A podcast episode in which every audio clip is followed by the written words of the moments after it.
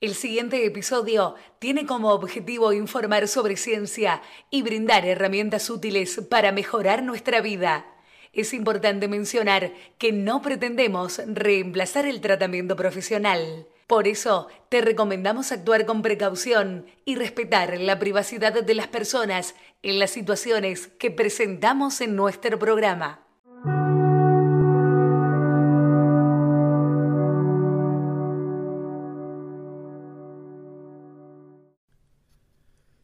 Resiliencia. ¿Cómo caerte y volverte a levantar? ¿Cuántas veces nos ha pasado eso, no?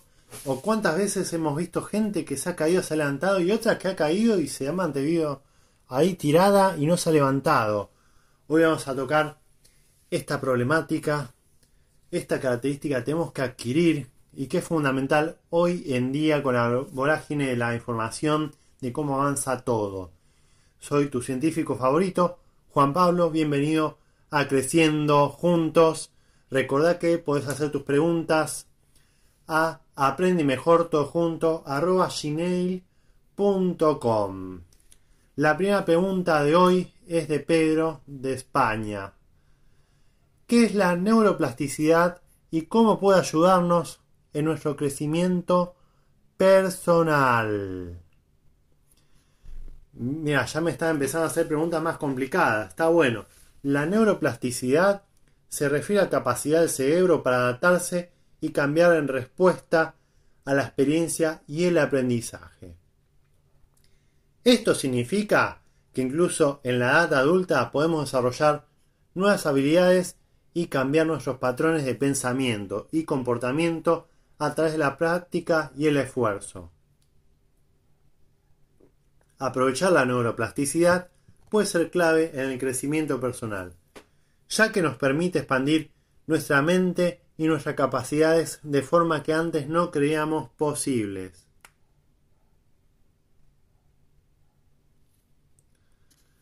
Muy bien. Siguiente pregunta es de... A ver, Analía de México. Durango. ¿Cuál es la relación entre el sueño y el bienestar mental? Bien, la calidad del sueño puede tener un gran impacto en nuestro bienestar mental y emocional. Dormir lo suficiente y tener un sueño reparador nos ayuda a manejar el estrés y regular nuestras emociones. Además, durante el sueño nuestro cerebro procesa información y consolida la memoria lo que puede mejorar nuestra capacidad de aprendizaje y nuestra creatividad. Si tenés problemas para dormir, es importante buscar formas de mejorar la calidad de tu sueño, como establecer una rutina regular de dormir y despertar y crear un ambiente de dormir tranquilo y cómodo. Bueno, Marianela de Argentina Buenos Aires, el ¿De qué partido es esta? Ah, mirá, de acá de Solano. Saludos. Está cerca mío. ¿Cómo puedo manejar la ansiedad en situaciones estresantes? Hay muchas estrategias que pueden ayudarte a manejar la ansiedad en situaciones estresantes, como la respiración profunda, la meditación, el ejercicio regular y la visualización. También es importante reconocer tus pensamientos y emociones y tratar de desafiar los pensamientos negativos o catastrofistas que pueden estar alimentando a tu ansiedad. Si la ansiedad persiste y está afectando significativamente tu vida diaria, es importante buscar la ayuda de un profesional de la salud mental. Bueno, acá decía Arameo que resiliencia es una palabra que no muchos conocen y la vienen usando y ni cuenta se dan. Perfecto. Mira, justamente acá la siguiente pregunta que me hacen, no me dio el nombre de la persona, ¿cómo puedo desarrollar mi resiliencia? La resiliencia se puede desarrollar a través de diversas estrategias, como buscar apoyo social, practicar la autocompasión, fomentar la resolución de problemas cultivar la esperanza y el optimismo y fortalecer la conexión mente-cuerpo mediante el ejercicio, la meditación y otras técnicas de bienestar. A ver, siguiente pregunta acá me dijo Maxi de Buenos Aires, de Palermo. ¿Cómo puedo ayudar a alguien que está pasando por una situación difícil a ser más resiliente? Mira Maxi, algunas formas de apoyar la resiliencia en otras personas incluyen escuchar activamente, mostrar empatía y comprensión, fomentar la autoestima y la autoeficacia, ofrecer recursos y soluciones prácticas, alentar a la reflexión y el aprendizaje y mostrar gratitud y reconocimiento por el progreso logrado a aquella persona. Después Maxi me hizo otra pregunta. ¿La resiliencia es una característica innata o se puede aprender?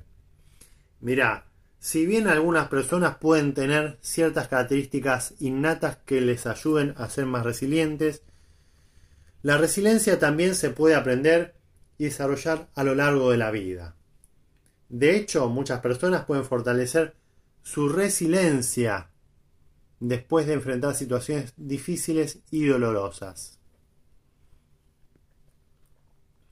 Acá me pregunta Micaela, ¿qué papel juegan las emociones en la resiliencia? Micaela no me dijo de dónde. Las emociones son fundamentales en la resiliencia, Micaela, ya que nos permiten adaptarnos y responder de manera efectiva a situaciones adversas. Las personas resilientes suelen tener una amplia gama de emociones, incluyendo el dolor, la tristeza y el miedo, pero también la alegría, la gratitud y la esperanza. La clave es saber cómo regular y expresar estas emociones de manera saludable y constructiva. Eduardo de Burlingame me dice, ¿cómo puedo medir mi nivel de resiliencia? Mira, Eduardo, existen diversos instrumentos y evaluaciones que pueden ayudar a medir la resiliencia, como la escala de resiliencia de Connor Davison o la escala de resiliencia de WACNIL, te lo deletreo, W-A-G-N ILD y John. Sin embargo, es importante recordar que la resiliencia es un proceso dinámico y multifacético, que no se puede reducir a una simple puntuación. En lugar de enfocarte en una medida estática, es mejor pensar en la resiliencia como un conjunto de habilidades y estrategias que pueden que se pueden aprender y mejorar con el tiempo. Ahora vamos a pasar a la siguiente sección. Momento de reflexión. La resiliencia es una de las cualidades más valiosas que podemos tener como seres humanos. Se trata de la capacidad de sobreponernos a la adversidad y salir fortalecidos de ella. Aunque puede parecer que la resiliencia es algo que solo se requiere en situaciones extremas, lo cierto es que también es importante en nuestro día a día. La resiliencia nos permite afrontar los desafíos de la vida de manera más positiva y efectiva, nos ayuda a mantener una actitud positiva frente a los problemas y nos permite superar las situaciones difíciles con mayor facilidad. Pero la resiliencia no solo tiene un impacto positivo en nuestra vida individual, también es importante a nivel colectivo, ya que una comunidad resiliente es capaz de superar la crisis con mayor facilidad y salir fortalecida de esas crisis. Además, la resiliencia puede tener un impacto significativo en nuestra salud física y mental. Las personas resilientes tienen un menor riesgo de sufrir depresión y ansiedad y son más propensas a tener una buena salud en general.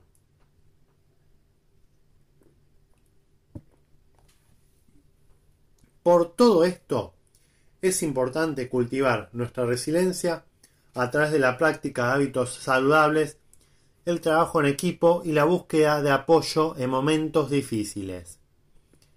La resiliencia nos permite crecer y aprender de las experiencias negativas y nos ayuda a seguir adelante con una actitud positiva y esperanzadora hacia el futuro. Ahora pasamos a la siguiente sección, tutoriales útiles. Cultiva una mentalidad positiva. Trata de enfocarte en lo positivo y buscar el lado bueno en cualquier situación. Esto es para buscar tu resiliencia. Otra cosa importante para conseguir la resiliencia como paso, en lugar de sentirte abrumado por las circunstancias, trata de encontrar la lección que puedes aprender de esos obstáculos, de ese fracaso, lo que te esté pasando. Otra cosa importante para aprender a ser resiliente es que aprendas a ser flexible. Ser flexible y estar dispuesto a adaptarse a los cambios puede ayudarte a ser más resiliente. En lugar de resistirte a los cambios, trata de encontrar maneras de hacerlos trabajar a tu favor. Siguiente paso para ser más resiliente es que lo, le hagas frente al estrés. El estrés puede ser uno de los mayores obstáculos para la resiliencia. Pero hay muchas maneras de hacer frente a él. Aprende técnicas de relajación, como la meditación o la respiración profunda, y busca maneras saludables de lidiar con el estrés en tu vida. Siguiente paso para ser más resiliente. Crea una red de apoyo. Es importante tener personas en tu vida en las que puedas confiar y a las que puedas recurrir cuando necesites apoyo. ya sea tu familia, amigos o un grupo de apoyo. Tener una red de personas que te apoyen puede marcar una gran diferencia. Toma medidas para resolver problemas. Sería el siguiente paso. En lugar de sentirte abrumado, por los problemas, trata de encontrar soluciones prácticas para ellos. A veces, incluso las pequeñas acciones pueden marcar una gran diferencia y ayudarte a sentirte más en control. Otro paso es mantener una vida equilibrada. Asegúrate de cuidar tu cuerpo y mente a través de una dieta saludable, ejercicio regular y suficiente sueño. Además, asegúrate de encontrar tiempo para hacer las cosas que te gustan y disfrutas, para que puedas mantener un equilibrio en tu vida. Otro paso importante es practicar la gratitud. Enfócate en las cosas que tenés en lugar de en lo que te falta. Aprende a apreciar lo que tenés y trata de ser agradecido por ello, incluso en los momentos más difíciles. Al practicar estos pasos, vas a poder cultivar tu resiliencia y vas a aprender a afrontar los desafíos de la vida con una actitud más positiva y esperanzadora.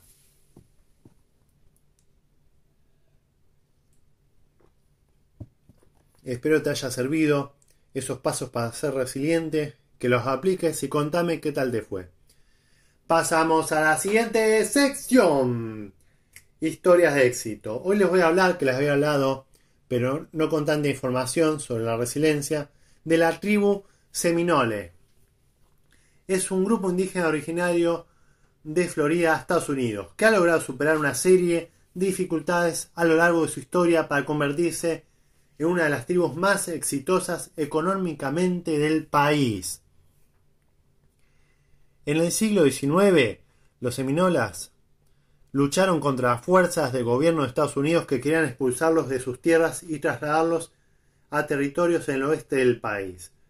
La tribu sufrió grandes pérdidas, pero finalmente logró sobrevivir gracias a su habilidad para adaptarse y resistir. A finales del siglo XX, los seminoles comenzaron a explorar la posibilidad de construir casinos en sus tierras, pero se encontraron con una serie de obstáculos legales y financieros. A pesar de ello, la tribu perseveró y finalmente abrió el primer casino en el año 1979. Desde entonces han expandido su presencia en la industria del juego y han adquirido una serie de propiedades importantes, incluyendo el famoso Hard Rock Café en Hollywood, Florida. La tribu también ha invertido en otros negocios como hoteles y parques temáticos. La resiliencia y determinación de los seminolas les permitió superar las adversidades y construir un futuro exitoso para su tribu. La historia de éxito de los seminolas es un ejemplo inspirador de cómo la resiliencia y la perseverancia pueden llevar a grandes logros. Imagínense que los mandaron expulsar sus tierras a pantanos con cocodrilos y hay un montón de imágenes de ellos domando esos cocodrilos.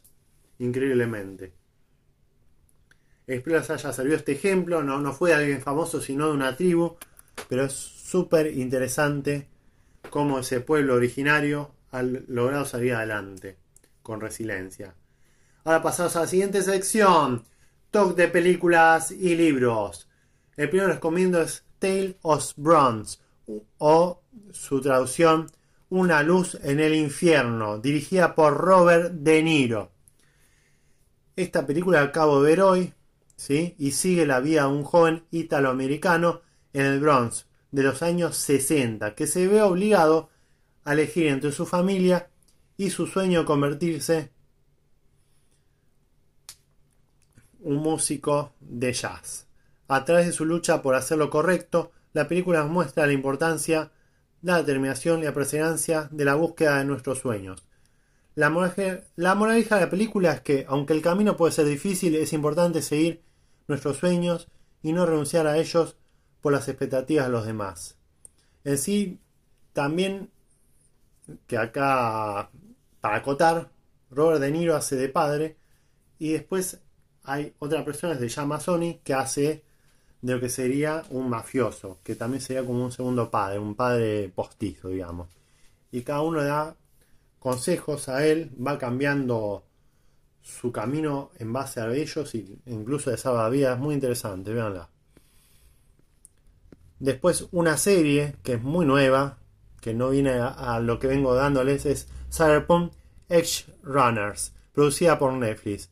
Esta serie de animación se desarrolla en un mundo futurista en el que las corporaciones controlan todo y los marginados luchan por sobrevivir en una sociedad desigual. La serie sigue la historia de un grupo de runners, mercenarios tecnológicos que realizan trabajos peligrosos, peligrosos para sobrevivir. A través de la trama de la serie se muestra la importancia de la empatía y la solidaridad en la lucha contra la injusticia y la desigualdad. La moraleja de la serie sería que aunque las luchas pueden ser difíciles, debemos unirnos y apoyarnos mutuamente para lograr un cambio positivo. Como libro les recomiendo El cielo es azul, La tierra blanca de Hiromi Kawakami. Esta novela cuenta la historia de Tsukiko, una mujer soltera de 38 años, que se encuentra con su antiguo profesor de japonés en un bar. A medida que se vuelven a conocer, descubren que tienen mucho en común incluyendo su amor por la comida y la naturaleza. A través de la trama de la novela se muestra la importancia de la conexión con la naturaleza y el valor de las relaciones humanas auténticas. La moraleja de la novela es que, aunque la vida puede ser solitaria, a veces, siempre podemos encontrar alegría y significado en las relaciones que construimos con otros y en nuestro entorno natural. Siguiente recomendación es La carretera de Cormac McCarthy, esta novela post-apocalíptica sigue la historia de un padre y su hijo mientras viajan por una tierra desolada y peligrosa en busca de un lugar seguro para vivir. A través de su lucha por la supervivencia en un mundo desolado, se muestra la importancia de la esperanza y la resiliencia en tiempos difíciles. La moraleja de la novela es que aunque el mundo puede ser oscuro y aterrador, siempre hay esperanza y una oportunidad de un futuro mejor si estamos dispuestos a luchar por él. Espero estas recomendaciones te sean útiles y te inspiren en tu camino hacia el crecimiento personal y la exploración de la ciencia también, obviamente, neurociencia. Así que bueno, espero que les haya servido todas mis recomendaciones, lo que hemos hablado en este episodio sobre resiliencia, que lo apliquen en sus guías. Y recuerden escribirme a aprende mejor todo junto gmail.com. Como así pueden buscarme a través de mis diversas redes que también se llaman Aprende Mejor. Un gran abrazo y nos vemos en el próximo episodio. Te saluda tu científico favorito, Juan Pablo.